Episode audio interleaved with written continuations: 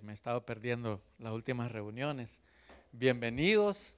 Eh, me paré a la par del pastor ahí yo, eh, eh, todas las canciones anteriores, esperando que él me dijera, el mensaje tiene que ser corto, porque hay una gran celebración hoy, ¿verdad? Pero no me dijo nada, tuve que preguntarle. así que después del mensaje, no se vayan a ir porque hoy se está celebrando en la iglesia el Día del Padre, eh, un evento importante a nivel mundial, a nivel mundial, que estamos en el número 22 de la celebración en Estados Unidos, más importante, ¿ok? La celebración número uno, ¿saben cuál es? No, es la Navidad, ¿verdad? Navidad donde se celebra el... Ah, el nacimiento de Jesucristo.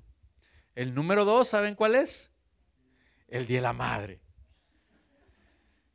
¿Y saben cuál está antes del Día del Padre? En el número 13 está lo que se celebra mañana, que ni siquiera sé qué es, pero es Juneteenth. Eh, Le pregunté hoy a mi esposa de qué era eso, pero es algo sobre algo sobre la, cultura afroamericana, ¿verdad? La evolución del... Ya, imagínense. Y está más importante que el Día del Padre. Y hay otros días ahí y nosotros estamos en el 22, para que miren qué tan importante somos nosotros. Pero lo que sí estamos seguros que somos importantes los padres acá para la iglesia. Así que hoy nos van a celebrar, no se vayan a ir vamos a pasar un buen tiempo. Y, como vamos a pasar un buen tiempo, lo vamos a empezar con una oración eh, antes de empezar eh, el mensaje. Señor, te damos gracias porque sabemos, Señor, y estamos seguros que tú estás al cuidado de cada uno de nosotros. Sabemos, Señor, que hoy que nos tienes acá es porque tú has diseñado este día para que estemos acá. No es por casualidad, no es porque eh, cosas del azar, cosas del universo. No, sabemos que eres tú el que ha preparado este día para que estemos acá.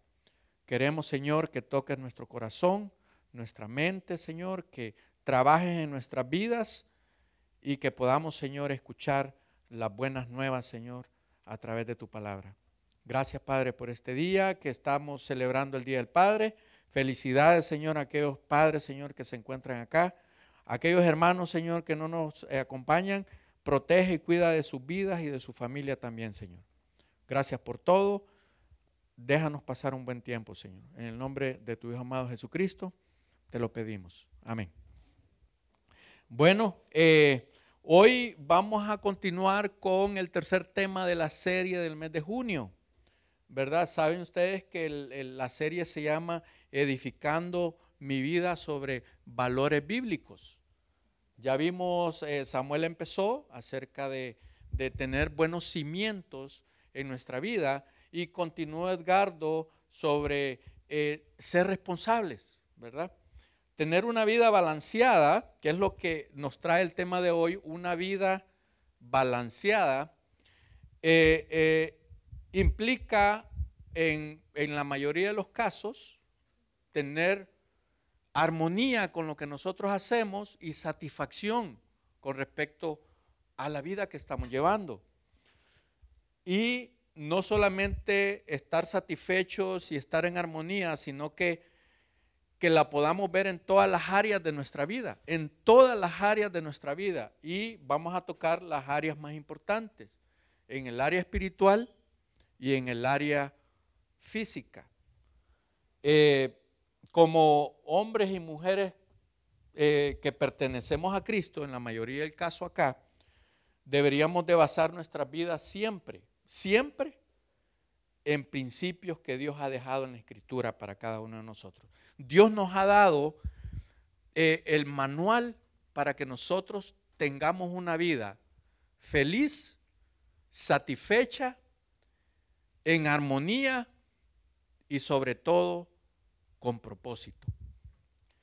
Cuando nosotros vivimos una vida balanceada, cumplimos y llenamos todas las expectativas en nuestras áreas de vida. En la Biblia también podemos encontrar eh, historias que nos animan y nos alientan a cada uno de nosotros a poder copiar el estilo de vida de esas personas o aprender de situaciones en las que estas personas en la Biblia pasaron situaciones. Hay a través de las narrativas y las historias podemos nosotros extraer valiosas lecciones de esas personas en la Biblia que nos van a inspirar a que nosotros busquemos la armonía en todas las áreas de nuestra vida. Yo anduve buscando eh, eh, qué compartirles a ustedes, la vida de personas en la Biblia que pudieran ser de ánimo para cada uno de nosotros. Y estaba entre, entre dos historias en la Biblia. Estaba entre la vida de José, que nosotros podemos ver su vida desde que eh, estaba con sus hermanos y, ya vamos a ver algunas cosas, o la vida entre María y Marta, ¿verdad? El ejemplo de ellos. Pero escogí eh, eh, hablarles sobre qué podemos aprender o qué enseñanza podemos agarrar acerca de la vida de José. tenemos que recordar el mensaje de Samuel, donde él compartió cómo edificar nuestras vidas sobre buenos cimientos. Y Él nos compartió en, la Biblia, Mateo 7, del 24 al 25, y se los quiero leer porque quiero que lo tengamos fresco en nuestra mente. Cualquiera, pues, que me oye estas palabras y las hace, lo compararé a un hombre prudente que edificó su casa sobre la roca, descendió lluvia y vinieron ríos y soplaron vientos y golpearon contra aquella casa y no cayó porque estaba fundada sobre la roca. Cuando nosotros queremos tener una vida balanceada, nuestros cimientos tienen que estar fundadas en la roca. Y ya recordemos lo que Samuel nos compartió. Eh, una vida balanceada tiene que empezar con un cimiento fuerte en nuestras vidas. Y lo que debería de seguir es tomar responsabilidad, que tomemos responsabilidad de nuestra vida. Y es lo que nos compartió Edgardo. Miren lo que dijo eh, Edgardo. Lo que crees determina tu compromiso. Tu compromiso determina en qué te conviertes y eso tiene un efecto directo en la dirección de tu vida. Cuando tenemos una dirección correcta, nuestra vida es fácil de mantenerla balanceada. Balancear nuestra vida con principios que Dios nos ha dejado va a ser mucho más fácil y no vamos a estar nosotros como peleando, como viendo a ver quién gana, si gana eh, eh, eh, mi, crecimiento espiritual o si gana mi crecimiento carnal y a quién estoy alimentando más, si estoy alimentando más al espíritu o estoy alimentando más la carne. Y ahí es donde nosotros como cristianos empezamos a balancear nuestra vida como Dios la ha diseñado. Hoy en día, en un mundo lleno de caos, y que es fácil que nos distrayamos, eh, que, que agarremos distracciones, tenemos que buscar una vida que esté balanceada. Nosotros hoy en día estamos expuestos a tantas cosas a tantas cosas a través de las redes sociales, a través de nuestros amigos, en nuestro trabajo, podemos ser influenciados por muchas cosas. Escuchamos cosas, eh, escuchamos disparates. Pero cuando no estamos balanceando nuestra vida espiritual, es fácil agarrar esos disparates y esas locuras del mundo y empezar a practicarlas. Cuando no estamos cimentados en la roca. Cuando no estamos poniendo a Dios en primer lugar en nuestra vida, es fácil que esas locuras, esos disparates, esas, eh, eh, eh, esas cosas raras vengan a hacer nido en nuestra vida. Es fácil dejarse llevar por el mundo. Hay tantas cosas fáciles que se le pegan a uno. ¿Se acuerdan la historia del COVID en nuestras vidas? ¿Se acuerdan? Tres años viviendo en temor de ser contagiados por ese virus. Hoy en día escuchamos que salió un nuevo virus allá por, por China, pero ya no nos preocupamos. ¿Ah? Yo tengo cuatro vacunas. ¿Quién tiene cuatro acá? ¿Quién tiene tres? Ah, ¿Quién tiene dos? ¿Quién tiene una? ¿Quién no tiene nada? Tres personas no tienen vacuna. Y se preocupan cuando escuchan decir que hay un nuevo virus, una nueva, ¿cómo le dicen? Un nuevo variante, dice. La variante y hemos aprendido palabras nuevas y, y somos a veces expertos en qué es lo que tenemos que hacer. Yo fui la semana pasada a Honduras y en la plática con mi mamá, mi mamá me dijo, eh, dos o tres personas están pegadas y, están, ¿cómo se llama? Así que venite con mascarilla y, es fácil. Es fácil preocuparse por esas cosas. Pregúnteme, ¿me puse mascarilla en el avión? No. Pregúnteme, ¿me puse mascarilla cuando fui a ver a supuestamente los que estaban enfermos? Tampoco. O sea, a veces nosotros nos dejamos llegar por el caos que el mundo nos quiere llevar. Nos queremos, y es fácil distraernos cuando lo queremos hacer. Pero cuando andamos buscando una vida balanceada, cada uno de nosotros está expuesto a todo lo que el mundo nos ofrece. Pero no quiere decir que vamos a caer o ser atraídos a esas cosas el mundo nos está ofreciendo. Al reflexionar en la Biblia, en las escrituras, descubrimos que vivir una vida equilibrada, una vida balanceada, no solamente es posible, sino también es necesario para la vida nuestra el experimentar esas cosas que Dios quiere que experimentemos principalmente el amor de Dios en nosotros. Cuando nosotros andamos buscando vivir una vida balanceada, estamos permitiendo a Dios que trabaje en la vida nuestra a través de su amor, a través de su palabra. Cuando les hablé al inicio eh, de cuáles historias quería yo considerar en el mensaje, pues consideré la historia de José en el Antiguo Testamento, a pesar de, que José experimentó numerosas pruebas y adversidades que ya vamos a ver en algunos versos, José, yo pude, ver y pude aprender que José eh, mantuvo una perspectiva equilibrada en cada una de las situaciones en las que él se encontró. La perspectiva que José me enseñó a través de en, la palabra que yo miré la vida y la historia de él, me enseñó que José confió en la fidelidad de Dios en cada momento y en cada situación en la que él se encontraba. Pude aprender eso. En lugar de rendirse, y estar amargado y estar enojado con todo el mundo, con sus hermanos, con, como él vivió en Egipto y todas esas cosas, ¿verdad? Él se convirtió en un ejemplo de superación para la gente en ese momento y es un ejemplo de superación para cada uno de nosotros. Cuando nosotros vemos la historia de José, yo creo que en la primera situación difícil eh, que José tenía la oportunidad de tomar venganza, lo hubiera hecho. Pero aprendemos que José no tomó venganza sobre aquellas personas que le hicieron mal, principalmente venganza con sus hermanos. Porque tenía todo el derecho José de tomar venganza en ese momento. Claro que sí tenía el derecho. Acá me las desquito. Pero no, no fue así. Cuando José estaba viviendo una vida balanceada y equilibrada, hizo lo que Dios nos dice a cada uno de nosotros que tenemos que hacer en situaciones, ¿verdad?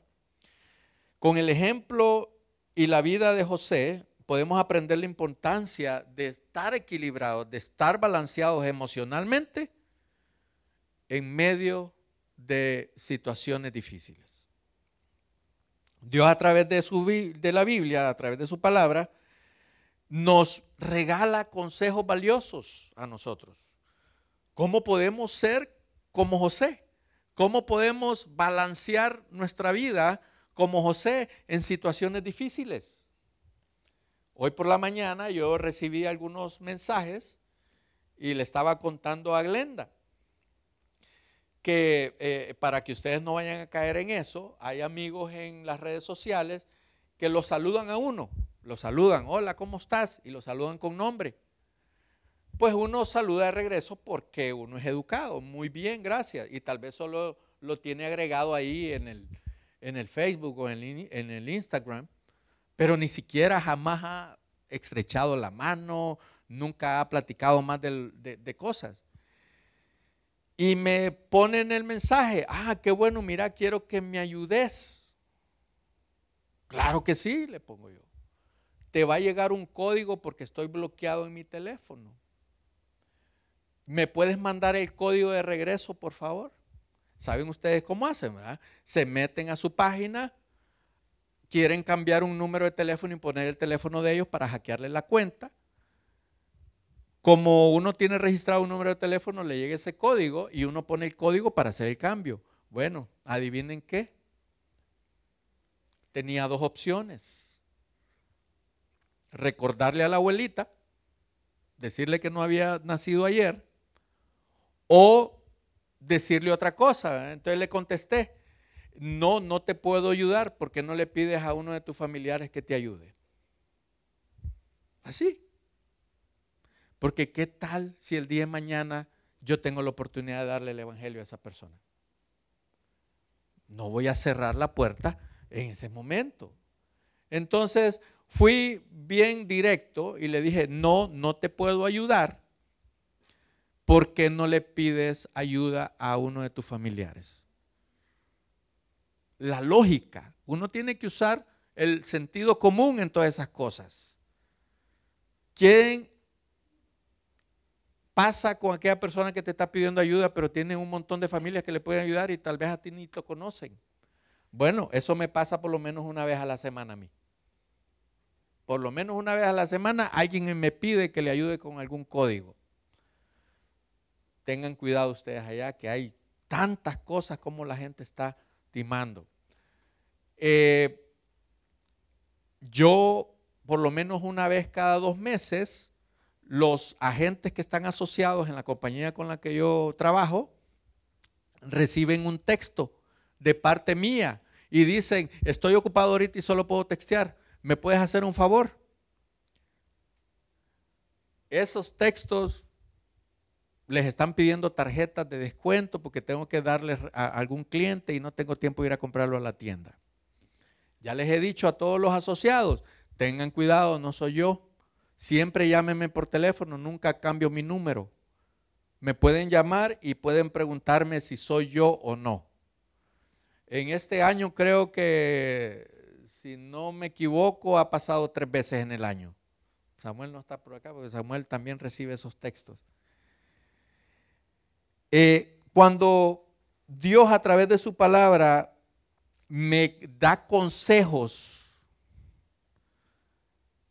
Dios quiere que yo lleve una vida equilibrada. Dios quiere que tú lleves una vida equilibrada y una vida balanceada a través de los consejos que Él nos da en su palabra. En Proverbios 16.3 dice, encomienda a Jehová tus obras y tus pensamientos serán afirmados.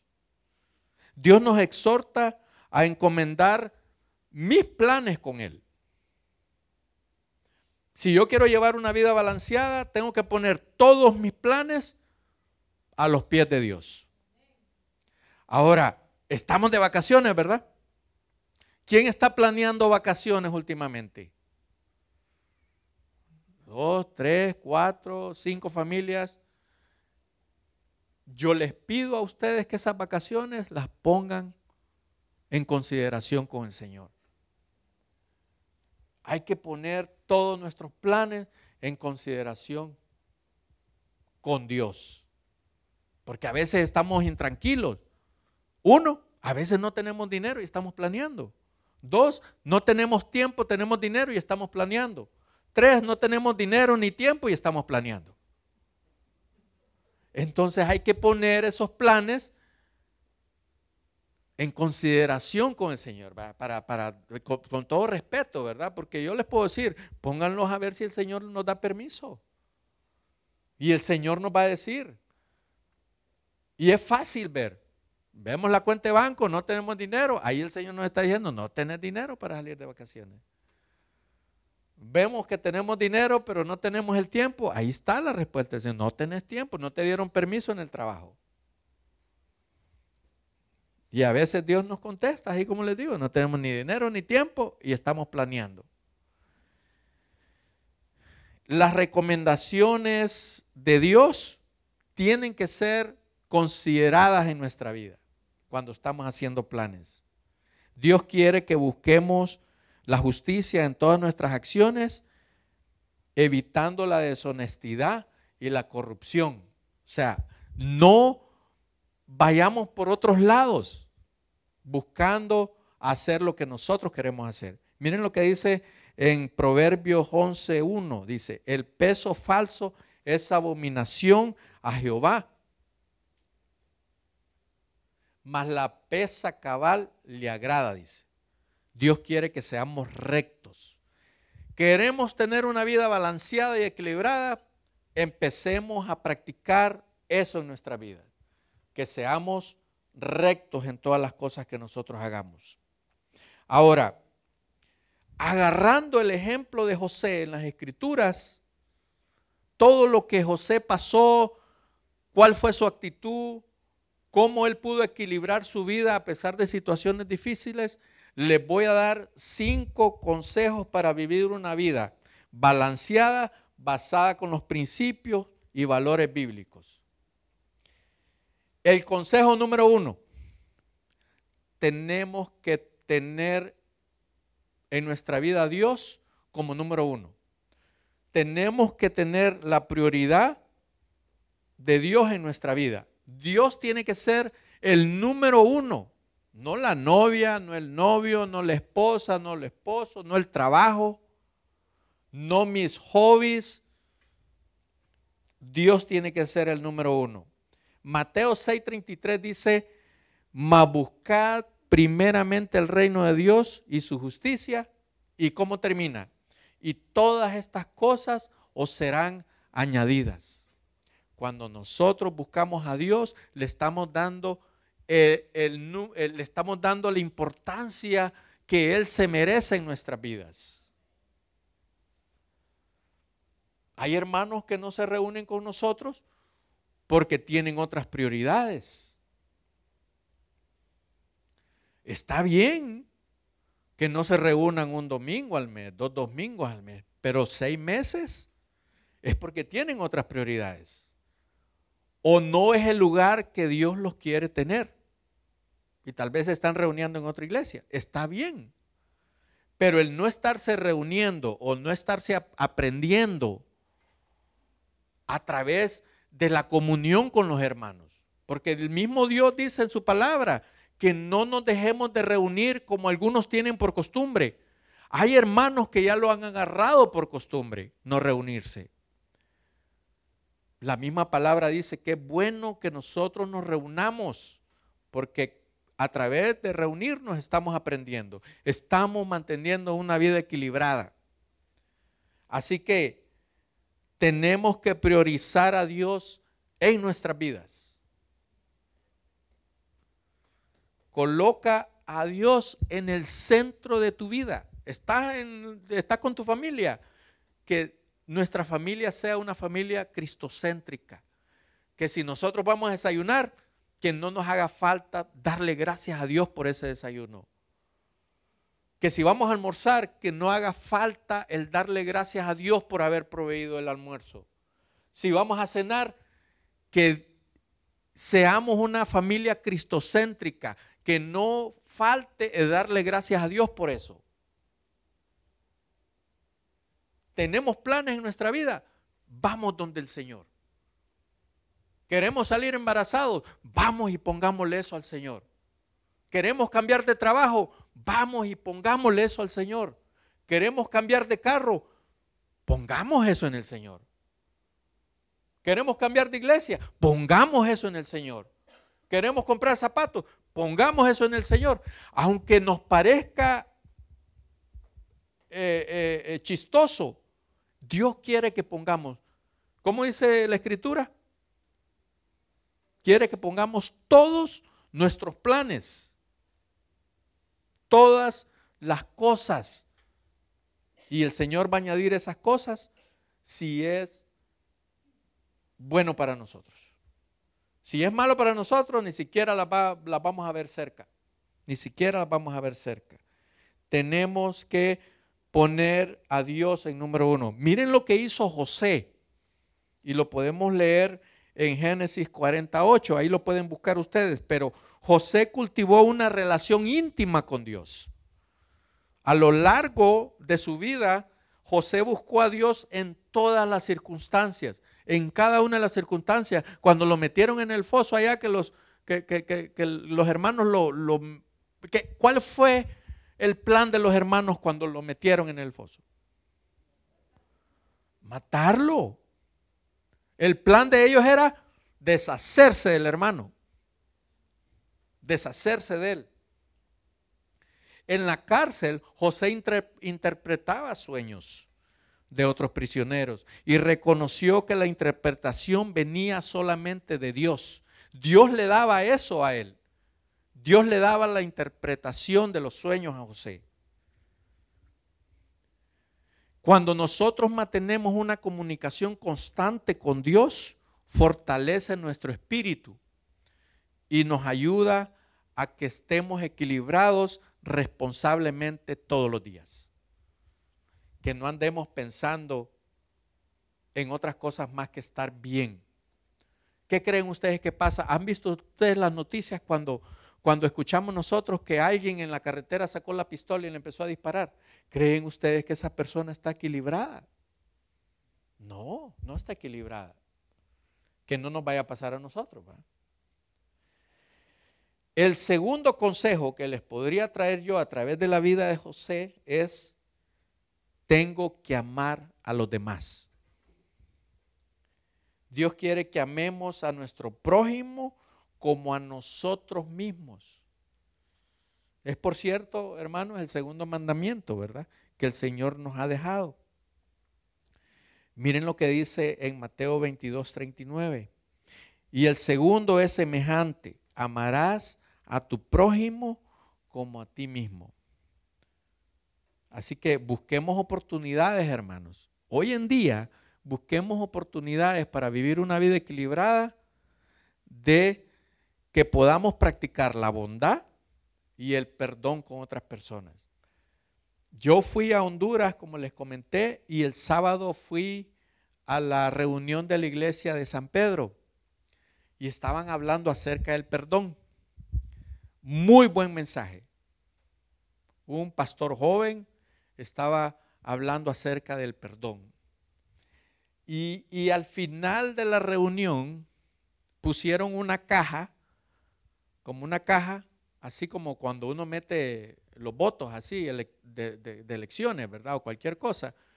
Y la caja decía perdón. Y él invitó en esa oportunidad a que escribieran en una tarjeta que dieron en el inicio de la reunión el nombre de aquella persona a cual estaba perdonando. Yo llegué un poquito tarde, como 10 o 15 minutos, yo no alcancé eh, eh, esa tarjetita. Pero cuando él estaba invitando a que pasaran a, a la caja a colocar el boleto de perdón con el nombre a quien estaban perdonando, porque él estaba compartiendo de que si no perdonamos, estamos arrastrando esas cosas y no nos deja avanzar espiritualmente. Y, la enseñanza fue muy buena y no me lo pueden creer, yo quedé sorprendido. La mitad de la iglesia pasó adelante a colocar el papelito.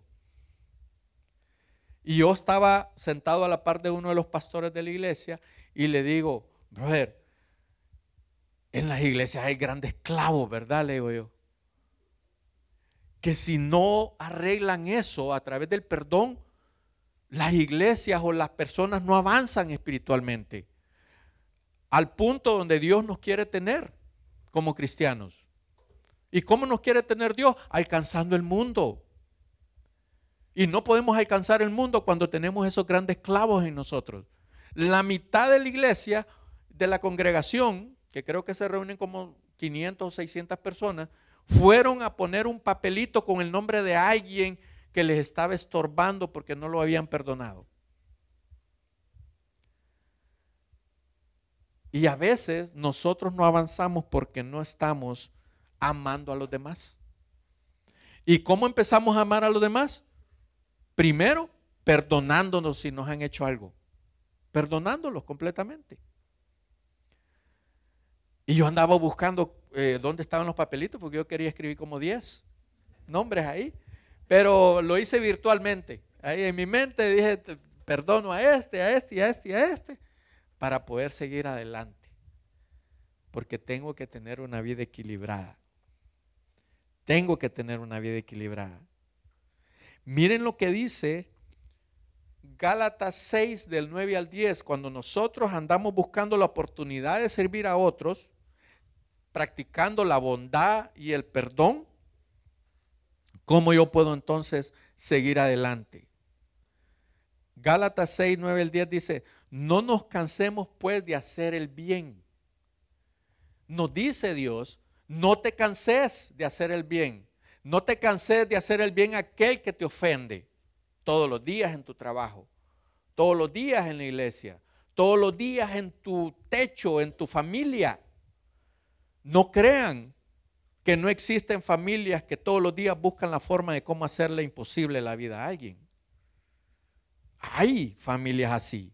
No nos cansemos pues de hacer el bien, porque a su tiempo cegaremos. Si no desmayamos, vamos a cegar, si no nos cansamos de hacer el bien. Así que según tengamos oportunidad, hagamos bien a todos y mayormente a los de la familia de la fe. Dios me pone una lista y me dice, busca dentro de los de la familia de la fe, dentro de la iglesia, a tus hermanos en Cristo, cómo les podés servir. No me dice que ponga al que no es cristiano primero, me dice, poné primeramente a este a servir, a tu familia de la fe. Pero tampoco me dice, no ayudes a los que no son cristianos. También los tengo que ayudar y apoyar y servir. Y dentro de la casa está este verso en 1 Timoteo 5.8 donde dice, porque si alguno no provee para los suyos y mayormente para los de su casa, ha negado la fe y es peor que un incrédulo. José aprovechó las oportunidades para servir. A pesar de ser esclavo, a pesar de ser prisionero, José se destacó en todas las tareas por lo cual lo pusieron a él. Las tareas que le asignaron, él se destacó. Sirviendo a Potifar, administrando la cárcel, demostrando diligencia y fidelidad en el servicio, buscó las oportunidades para servir a los demás. Así que nosotros podemos agarrar ese ejemplo de José y hacer lo mismo para tener una vida equilibrada. El consejo número tres, cuidémonos de cuerpo y cuidémonos de mente. Nuestro cuerpo, como dice la palabra, es el templo del Espíritu Santo tenemos que buscar mantener un estilo de vida saludable, hermanos. Eso es la prioridad que nosotros tenemos que hacer. Cuidarnos a nosotros, cuidarnos a nosotros. Eh, eh, nosotros tenemos un proyecto que ya estamos a punto de, terminar, gracias a, la provisión del Señor, y tenemos ahí un ingeniero que nos está apoyando en algunas áreas del proyecto. A este ingeniero yo lo conocí hace eh, hace más de 30 años, eh, eh, hace 27 años él nos hizo un proyecto allá y después de 27 años lo volví a encontrar. Y cuando yo lo miré a él, lo miré de una forma distinta. En cuanto a su salud, su cuerpo cambió de, una, de, un estado a otro estado. Y yo platicando con él, le digo yo, hermano, si no es mucha la imprudencia, es algo físico, es algo químico, es algo, mira, me dice, es algo en el cuerpo, porque yo como sano, yo soy sano, yo me cuido mucho, pero es algún desequilibrio que tengo en mi cuerpo que me ha hecho agarrar sobrepeso, me dice. No es que no me cuido, es algo que no han podido encontrar en mi cuerpo. Pero Él se cuida. Cuando les cuento esto no quiere decir que aquellas personas que no tienen el físico o la salud y están dentro de nosotros, no quiere decir que no se cuidan, ¿verdad? Hay algunos aspectos que tal vez no tenemos el control. Y cuando no tenemos el control, tenemos que darle el control a quién? A Dios. A Dios tenemos que darle el control. Así que cuidemos de nuestro cuerpo y de nuestra mente, de nuestra mente si nosotros queremos y deseamos tener una vida balanceada como cristianos. 1 Corintios 3, 16 al 17 dice, ¿no sabéis que sos templo de Dios y que el Espíritu de Dios mora en vosotros? Si alguno destruyera el templo de Dios, Dios le destruirá a él, porque el templo de Dios, el cual vos sois, santo es. Ahora, cuando nosotros tenemos que cuidar nuestro cuerpo y nuestra mente, tenemos que hacerlo conscientemente, hermanos. Cuando nosotros tenemos una vida equilibrada, nosotros tenemos que hacer ejercicio regularmente. Acá muchos, muchos hacen ejercicio regularmente, se nota en el cuerpo, los músculos, cómo se miran. Otros no hacemos mucho ejercicio regularmente y se nota también, ¿verdad? Poquitos acá en la iglesia, incluyéndome yo ahí. Vamos a ver unos dos o tres gorditos en la iglesia. Eh, mi esposa hoy nos levantamos, eh, me felicitó por el Día del Padre y, yo pensé que nos íbamos a quedar ahí así como, como eh, pasando un poquito más de tiempo, ya me levanto porque voy a, hacer la bicicleta. Ella se cuida, es un ejemplo para mí. Tres veces, cuatro veces a la semana ella hace bicicleta y suda y hace ejercicio. Es un ejemplo para mí. Yo estoy en el proceso, ahí tengo los zapatos para la bicicleta, me los he puesto una vez en un año y medio, pero estoy en el proceso, ¿ok? Tranquilos, tranquilos. Y muchos, hay pocos acá estamos en el proceso también. Pero tenemos que cuidarnos físicamente. Yo miro a mi cuñada Patti, cómo ella se cuida y se nota los cambios. Y lo miro en muchos de ustedes, se nota en el cambio, pero tenemos que crear esa disciplina para cuidar nuestro cuerpo y nuestra mente. Ajá, estoy hablando del cuerpo, ahora miremos en nuestra mente. ¿Qué le estoy metiendo ¿Cómo estoy ejercitando mi mente para que sea una mente sana? ¿Estoy en la palabra bastante a menudo? ¿Estoy compartiendo con otros lo que Dios me está enseñando?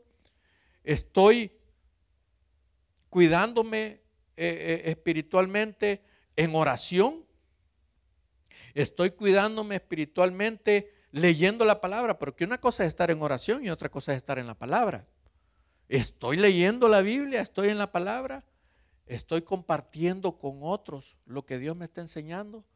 De esa forma estoy cuidándome mentalmente, hermanos.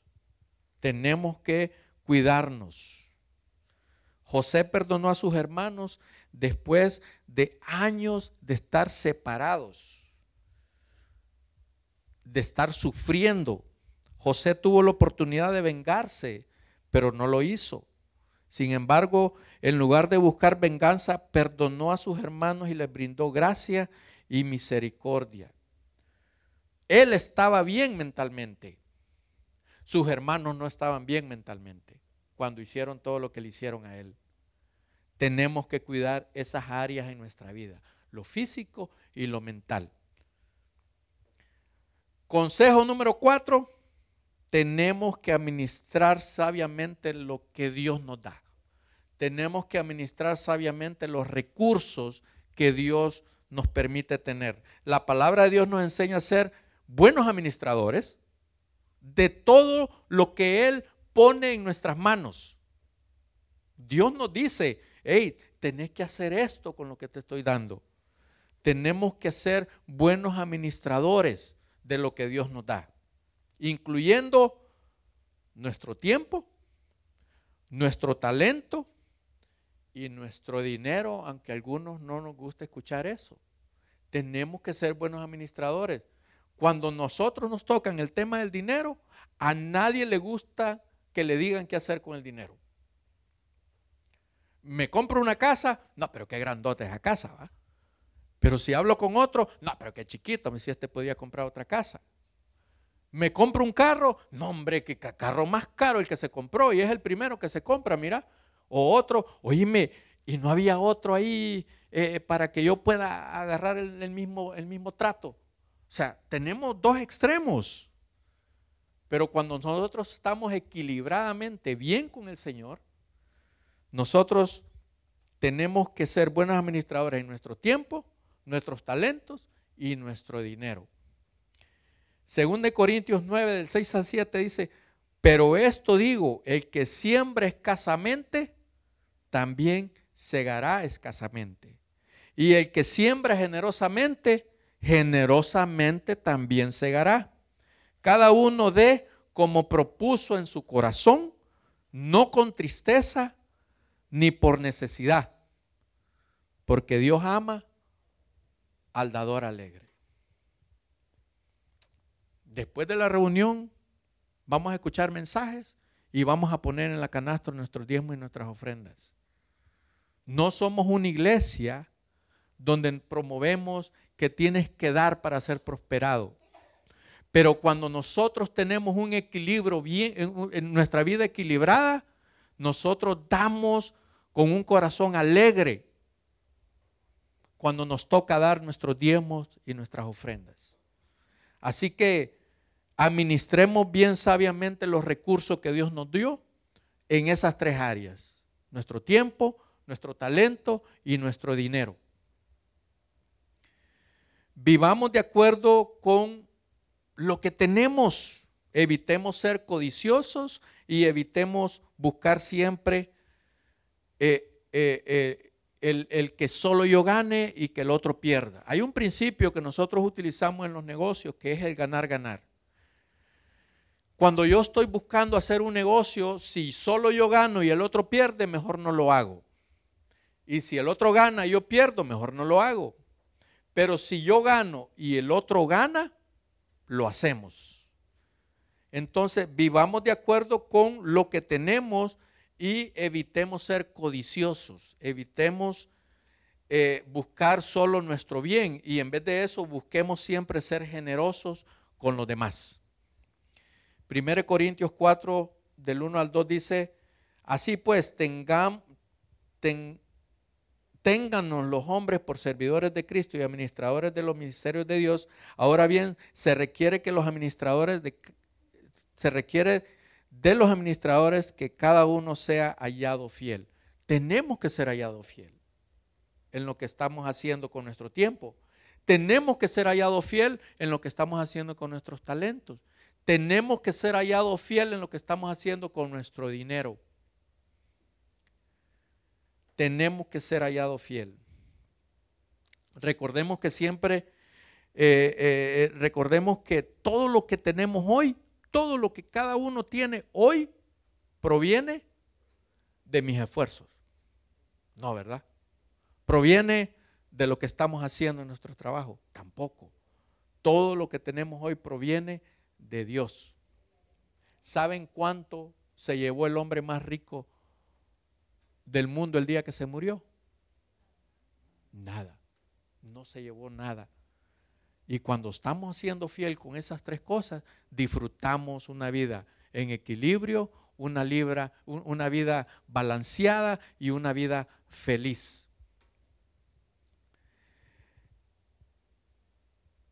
Proverbio 23 del 4 al 5 dice, no te afanes por hacerte rico, sé prudente y desiste. has de poner tus ojos en la riqueza siendo ningunas, porque se harán alas como las alas del águila y volarán, dice, al cielo. José, cuando vemos que él gestionó los alimentos durante la hambruna, ¿verdad? Eh, eh, conocemos que él guardó y tenía para todo su pueblo. Fue nombrado gobernador de Egipto y se le encomendó la tarea de administrar todos los suministros de alimentos durante los años de hambruna.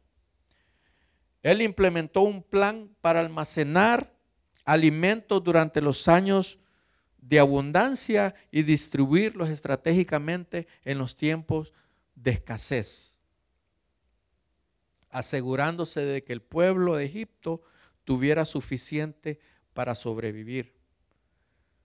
Tenemos que administrar bien todo lo que Dios nos pone en nuestras manos. Y el último, el quinto consejo que les voy a dar hoy, a través de lo que aprendí con la vida de José, es que tenemos que buscar la sabiduría. La sabiduría es fundamental para tomar las decisiones correctas en cada situación en la que nosotros nos encontremos. La Biblia nos anima a que busquemos ser sabios no solamente en situaciones difíciles, dice que nos anima a que busquemos ser sabios diligentemente, dice que seamos diligentes para eso. Santiago 1.5 dice, si alguno de vosotros tiene falta de entendimiento, pídala a Dios, el cual da a todos abundantemente y sin reproche. Y Dios le va a dar eso. Si no sabemos qué hacer, pidámosle a Dios qué hacer a través de la sabiduría que el Señor nos da.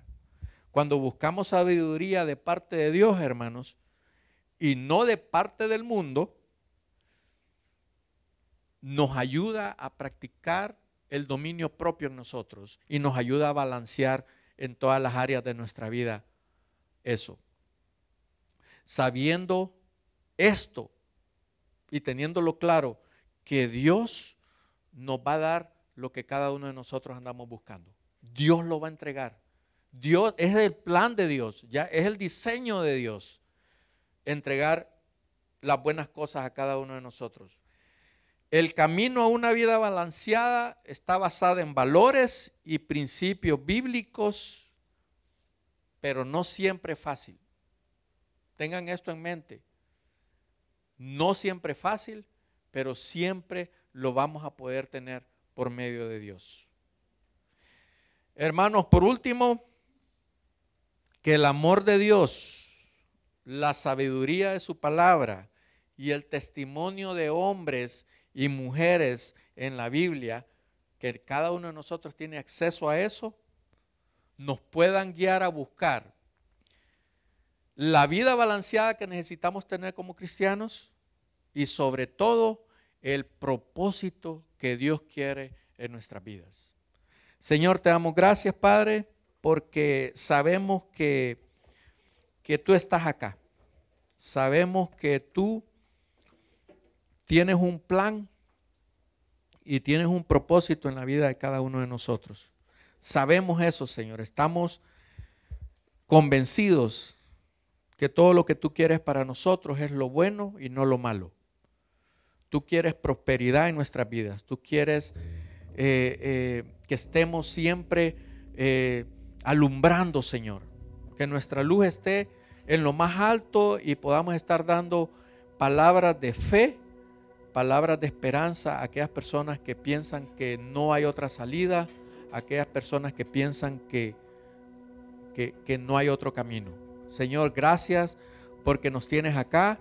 Gracias porque tu amor, Señor, puede estar reflejado y se ve reflejado en todas las cosas que vemos a nuestro alrededor. Gracias, Padre, por ese regalo de la salvación.